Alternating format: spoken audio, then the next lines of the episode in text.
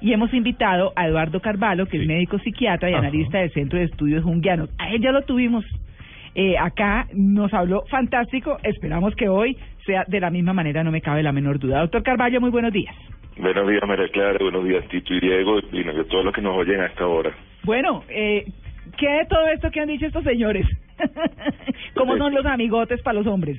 Yo creo que yo empezaría por por lo último que tú comentabas en relación al compromiso, ¿no? Porque yo creo que esa es una una creencia que no es del todo cierta. Yo creo que los hombres cuando nos comprometemos nos, nos comprometemos igual que las mujeres. El tema es que el, esa, el, el, la forma en que expresamos el compromiso quizás es diferente. Yo creo que las mujeres necesitan que uno permanentemente le esté dando, le esté dando seguridad en el compromiso. Mm. Hay pruebas, tenemos que dar pruebas de que estamos comprometidos, tenemos que hacer cosas para demostrar que estamos comprometidos, mientras que los hombres entre nosotros el, el sabemos cuando estamos comprometidos y, la esa, ese solo saber es suficiente. Por eso es que el, el, el, el vínculo, la, la, la relación que tenemos de amistad es tan fuerte y dura tanto tiempo, porque no tenemos que estar haciendo pruebas permanentes de que estamos comprometidos con el otro, sino hay pequeñas manifestaciones que pueden ser una vez al año, incluso con menos frecuencia todavía, este es suficiente para mantener un vínculo fortísimo que puede durar toda la vida. Entonces, doctor, lo que usted está diciendo es que la mujer tiene que reafirmar de que está comprometida, el hombre con solo una expresión cada tanto lo sabe. Fíjate, hay algo que yo creo que es muy, que por lo menos yo uso mucho, que es tratar de ver de dónde vienen los ritos que tenemos, los rituales que tenemos nosotros en diferentes aspectos. Y el, muchos de ellos, sobre todo los de los de las formas de, de, de, de, que expresamos nuestro comportamiento, vienen desde tiempos ancestrales. O sea, por eso es que la antropología está hoy en día muy relacionada con la psicología y la psiquiatría, porque muchos de nuestros comportamientos los podemos encontrar en, en etapas y en, y en, en tiempos muy, muy, muy, eh, muy remotos. Incluso todo lo que se ha estudiado acerca de la emoción, de cómo aparece la emoción en el ser humano, la emoción como algo que nos vincula, eh, mucho de eso lo hemos sacado de la antropología. Si nos ubicamos allí, nosotros hoy en día no nos comportamos muy diferentes a nuestros ancestros cavernícolas. O sea, los cavernícolas, ¿cómo era el comportamiento más o menos? Con garrote y todos estos hombres. Igualitos. tenemos, el, eran clanes de no más de 30 personas que la sobrevivencia estaba muy, muy, obviamente muy, muy, muy influenciada por la, la posibilidad de conseguir alimento. En ese momento el, el alimento lo conseguíamos saliendo en grupos de amigos, en grupos de hombres, que eran los que nos permitían cazar grandes animales, mientras que las mujeres se quedaban en la, en la cueva, se quedaban en la caverna cuidando a los niños, cuidando, cuidando a los niños básicamente. Este, a partir de allí uno puede encontrar que hoy en día nosotros seguimos repitiendo comportamientos muy parecidos a eso. O sea, el, uno conoce cantidad de clubes de pesca. Si tú vas a un club de pesca o un club de cacería, la proporción de mujeres que están ahí es prácticamente cero. Mm. Y las veces que tú invitas, lo que estaban comentando, que uno cuando está empezando a noviarse quiere eh, salir con la novia y mostrar a la novia y probar que la novia cabe dentro del grupo de amigos, muchas veces uno ve una, una que otra mujer que aparece en estos clubes y la cara de aburrimiento es terrible. O sea, las mujeres no entienden por qué los hombres nos tenemos que reunir entre amigos. Este, y eso es un punto que es muy importante que nos diferencie. O sea, ¿qué hacemos los hombres cuando nos reunimos entre amigos y qué hacen las mujeres cuando se reúnen entre amigas? Este, ahí yo creo que, que el, el, entre amigos nosotros hay una, una, una necesidad de compartir humor, una necesidad de expresarnos como somos. O sea, el, el, el, el entorno permanentemente nos está exigiendo una cantidad de, de, de, sí, de situaciones donde uno está permanentemente en prueba. O sea, prueba de que soy exitoso, prueba de que, de que soy capaz, prueba de que, prueba de una cantidad de, en una cantidad de aspectos. Cuando estamos entre amigos no hay pruebas. Cuando estamos entre amigos simplemente hay un compartir y un disfrutar un momento donde mientras más tiempo tenga esa amistad, más cómodo nos sentimos, porque tenemos esa frase de que, bueno, esta persona me conoce tal cual como yo soy, yo no tengo que estar haciendo ningún tipo de, de, de, de actuación para, para mostrar absolutamente nada. Esa persona me conoce más que mucha gente. Oiga, es que además, eh, digamos que hay una cosa cultural, ¿no? Y es que las niñitas aprenden a hacer latosas desde chiquitas. Entonces uno escucha a los hijos, por ejemplo, que, bueno, ¿qué vas a hacer de cumpleaños? Sí. Están en el colegio. ¿Qué vas a hacer? De, y están estrenando noviecita. Y, ¿Qué vas a hacer de cumpleaños? No, mm, quiero ir a una pizzería con todos mis amigos. ¿Y tu noviecita? Ay, no, mamá. Yo, no, empieza. Tú no le pones cuidado sino a tus amigos y a ti nada. Y tú no hablas sino con ellos y a mí nada. No. Entonces, yo quiero estar feliz. Y uno dice, ¿no? Claro, Y bueno, hay que tratar de equilibrar, ¿no? No, pero las- claro, las total. cargas. Te le dije yo, bueno, entonces, eh, ¿por qué no que todos traigan a sus noviecitas y están todos juntos? Ajá. No, no, no, no, no, no, no. Queremos estar solos. ¿Ah? Y bueno. Queda uno como, bueno, pues sí, pero eso muestra, muestra eso que se comentaba al principio, que es como que siempre las mujeres fuimos educadas como para estar en el compromiso, metidas, y los hombres no tanto. ¿Cierto? Sí. Fíjate, yo creo que hay un hay una hay un tema cultural, como como lo comentabas tú, donde el, la mujer en cierta forma eh, se siente siente que su su su completud tiene que ver cuando está en pareja y cuando está haciendo familia.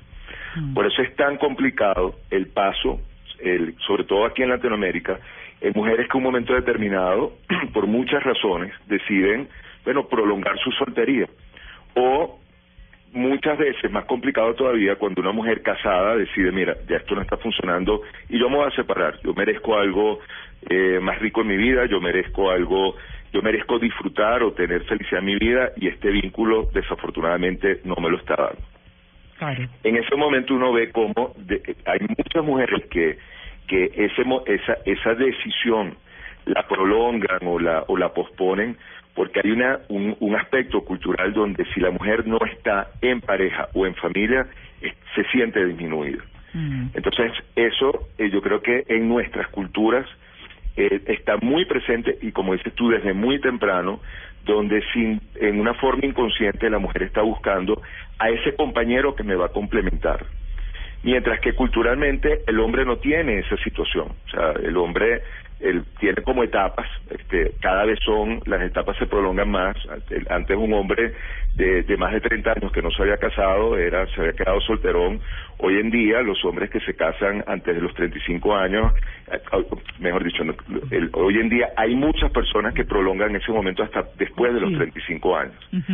entonces hay una sensación de comodidad en estar, vamos a llamarlo así como soltero, que no quiere decir que no estemos comprometidos, que se vive, que lo vive diferente la mujer. Por eso es que muchas veces las mujeres no entienden esa esas actitudes donde donde el hombre bueno se mueve cómodo, está tranquilo, este, estando solo, saliendo solo con los amigos, haciendo planes con los amigos Claro. y donde muchas veces no están incorporadas ni la novia, ni las amigas de la novia, ni el grupo que pueda compartir a otros niveles. Doctor, yo creo que soy este este receptor de la pregunta de la sociedad colombiana, ¿no? Y voy a expresar en palabras este sentimiento, este doloroso sentimiento, en la, en la pregunta, ¿cómo hacer, doctor, y, y colaborar a esos hombres que nos están escuchando y están codeando a la mujercita que tiene al lado, de decir, mi amigo es el soltero, es el fiestero, él quiere vivir de rumba todos los días, él no le importa si es novia, amiga, prima, rubia, alta, morocha, y la mujer de este lado dice, ah, me lo van a arrastrar al mío, para ese mundo, para Ah, ese lado. Claro, usted ha puesto un tema importante, Diego, porque Eh. ese es el cuento. Eh, eh, las mamás siempre decían, cuidado con los amigos Claro. solteros de su marido. Exacto. Esa era una frase. ¿Cómo hacer o qué frase? ¿Cuál es el gancho, no sé si psicológico, psiquiátrico, para decirle a la mujer, no, mira, gorda, yo no soy así, el muchacho es así, pero yo lo quiero por esto, esto y esto? Porque además hay término, ¿no? Porque no Sí. son los amigos, son los amigotis. Los amigotes, Claro. exactamente. Yo creo que hay dos cosas que son muy importantes. No busco Uno- separar a nadie hoy, ¿no? Obviamente. Sí, sí, fíjate. Hay algo que yo creo que es muy importante, que es uno, obviamente la confianza que se tiene. O sea, a la medida que, que mi esposa o mi pareja tiene confianza en mi fidelidad, en ese momento hay una cierta, vamos a decir, un cierto permiso a moverme en otros terrenos. Pero hay otra cosa que yo creo que, aunque suene una caricatura, es importantísimo, que es el, lo que yo llamo el sumar puntos en la pareja. O sea, uno para salir ese fin, ese viernes para irse a una discoteca o una a tomarse unos tragos con, con unos amigos, los amigos solteros que llegaron de viaje y que nos están visitando. Uno se tiene que pasar la semana completa sumando puntos que nos permitan como como llevar ese viernes. Entonces es el consentimiento, es el, el permanentemente estarle demostrando que yo definitivamente te amo mucho y que tú eres lo más importante para mí. Es como como reforzando esa seguridad. Sí. Yo creo que esos son dos aspectos que son fundamentales. O sea, cuando uno, por la razón que sea, la, la pareja de uno ha perdido confianza en uno, uno va a la esquina a comprar algo, e inmediatamente aparece la sospecha. ¿Dónde estabas? ¿Por qué te tardaste cinco minutos? Sí. ¿Con quién te encontraste? con Y por otro lado, cuando uno asume que uno, bueno, que uno en el vínculo somos un vínculo este, que ya tiene tiempo, que ya está fortalecido, somos personas maduras, somos personas adultas y yo espero que tú confíes en que si yo salgo con mis amigos, estoy simplemente saliendo con mis amigos, no estoy buscando Sí. más nada. El asumir eso como que eso se da por sentado, eso muchas veces no funciona. Y Entonces, Sí. uno tiene que, en ese sentido, uno tiene que, vamos a decir así, como ir acumulando esos puntos. Claro. Eh, O sea, por ejemplo, si me quiero ir con mis amigos en un puente en agosto, debería hacer bien las cositas de acá hasta esa fecha. Ah, no, es que de aquí hasta el día anterior. Ah, ok, si el día anterior ¿eh? no te no te portas muy bien, los puntos los puedes, e- ese es el problema, que estos puntos Claro. son acumulables, pero no, no es una garantía de que cuando los vayas a cobrar Ajá. te los van a aceptar. Y, y dije la palabra fecha y recién María Clara hacía referencia a la situación de un joven en un cumpleaños y demás. Las mujeres son muy ligadas a esas fechas, ¿no? Por ejemplo, el día, gordo, fue nuestro primer beso. Hoy hace 35, gordo, hoy fue nuestro primer, ¿no? Eh, o sea, si uno mm, pone a los amigos justo en esas fechas, puede ser caótico. Eh, eh, bueno, el terreno de los aniversarios es el mejor terreno para ganar puntos en ese sentido. Uno recordarse el aniversario cuando uno empezó a salir, uno el primer beso, la primera la primera vez que cuando uno más o menos sintió que la cosa se había comprometido, este los, los cumpleaños de la familia, los cumpleaños de cada uno. Mm. Todo eso son temas donde la mujer siente que uno está realmente pendiente y que uno está al lado de ella. Y no. ¿Viste? Y no, es falso. Pero mire, le quiero decir que conozco hombres que se acuerdan en la primera mesa que comimos juntos, en no sé qué, y uno dice, uy, pero este personaje, ¿de dónde salió? Bueno, es más detallista, es un hombre más Sí. detallista. Un gran aplauso en silencio al doctor Eduardo. Sí. Entonces esos amigotes, porque también están los amigotes casados de nuestros hombres casados. Sí. Esos así como morbosongos, como bandidongos, Vamos una- mirones, ¿no? Vamos a la Feria del Libro a ver promotoras, por ejemplo. Esos hay que irlos Claro. espantando poquito a poco. No, y no lo dejan vivir a uno tranquilo. No, Eh. con cuidado, ¿sí o no, doctor? Ahora, fíjate, si tú supieras que eso, eso más, eh, yo creo que eh, eh, está más asociado a ese lema de perro que ladra no muerde, ¿no? En alguna forma todos, en los grupos de amigos siempre está el amigo soltero, echador de broma, que le está echando los perros siempre a las niñas alrededor, y en alguna forma es el, el que, que da como muchas veces como que pone el toque, vamos a llamarlo así, de, de, de, de pimienta, vamos a decir así, en la reunión. Pero eso no quiere decir que esa, ese toque de pimienta es- va- tenga un efecto de, de, de alborotarnos efectivamente. O sea, en la medida en que uno está realmente cómodo con la pareja que uno tiene, uno no está buscando alrededor. O sea, yo creo que esa, el, ese tema de que los hombres somos casi que un nivel de promiscuidad que es que no nos pueden eh, voltear a ver porque inmediatamente uno tiene que responder eso eso realmente es una falacia. O sea yo creo que no es que no es que no no no sucedan eh, o no o no haya sucedido eh, rompimientos a partir de una primera seducción donde la- las personas empiezan, por ejemplo, de alguna forma a jugar con candela, pero la mayoría de las veces que eso sucede, había algo en, esa, en ese vínculo que ya venía un poco debilitado. Cuando nosotros tenemos un vínculo eh, fortalecido, un vínculo este, en el que realmente estamos disfrutando de la persona que estamos al lado, nos van a pasar cantidad de personas que van a ser atractivas para nosotros, porque eso es otra cosa que, que, que es importante, bueno, recordar. El hecho de que estemos casados, que estemos en pareja, no quiere decir que perdimos la, la que se nos cortaron las vías de, de la percepción y las vías de, Del gusto. Exacto, o sea, Sí, sí, uno no, va por sí. la calle viendo y puede ver cantidad de personas y cantidad de mujeres que a uno le parecen súper atractivas y eso no quiere decir más nada que son súper atractivas. Es como entrar a un restaurante con- a la carta con luxury y sin plata. Ves pero no compras. Exacto. Le gustó, Doc, ¿eh? Ahí va viendo mis compañeros de trabajo, mi querido doctor Carvalho. Todo un personaje. Bueno, eh, está, hemos estado hablando de, de las mentiras más comunes de los hombres, por ahí tengo otra lista de siete, y hemos hablado de los amigotes, los amigos de los hombres, por qué asumen la amistad de una forma distinta a como la asumimos las mujeres. Doctor Eduardo Carvalho, muchas gracias por su atención con el Blue Jeans de Blue Radio.